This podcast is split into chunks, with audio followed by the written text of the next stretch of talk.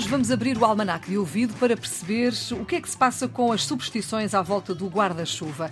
A esta hora, provavelmente muita gente diz: Ah, eu sei, por exemplo, não se pode abrir ou não se deve abrir o guarda-chuva dentro de casa creio que é a única que eu sei, Mafalda Lopes Essa da Costa. é a mais comum. É, não é? é mais é, conhecida. É a mais conhecida e tem a ver com o facto dos guarda-chuvas antigamente não terem aquelas proteções que nós tínhamos e, portanto, obviamente, podiam-se fechar em qualquer altura e causar estragos. No fundo, essa é a mais conhecida. Mas e há muitas mais, não é? Lógica.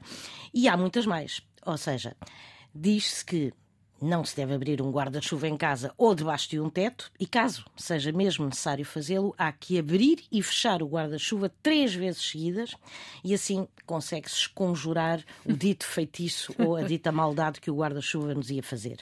Mas ainda ligado a este objeto do cotidiano, existem outras superstições.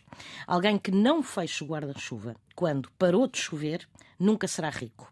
Alguém que não o enrole em torno da haste terá grandes problemas. E, por fim, caso deixe cair um guarda-chuva ao chão, peça a alguém para o apanhar, pois dizem que quem o deixa cair não o deverá recolher, caso contrário, atrairá a má sorte durante sete anos. São sempre sete anos nas superstições, Exatamente. ou quase. Três ou sete, são sempre números impares. Isso explica muita coisa.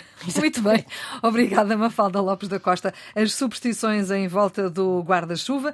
Se quiser voltar a ouvir esta nossa conversa, pode fazê-lo na RTP Play. Estão lá todos os programas Almanac de Ouvido, sempre com a Mafalda Lopes da Costa.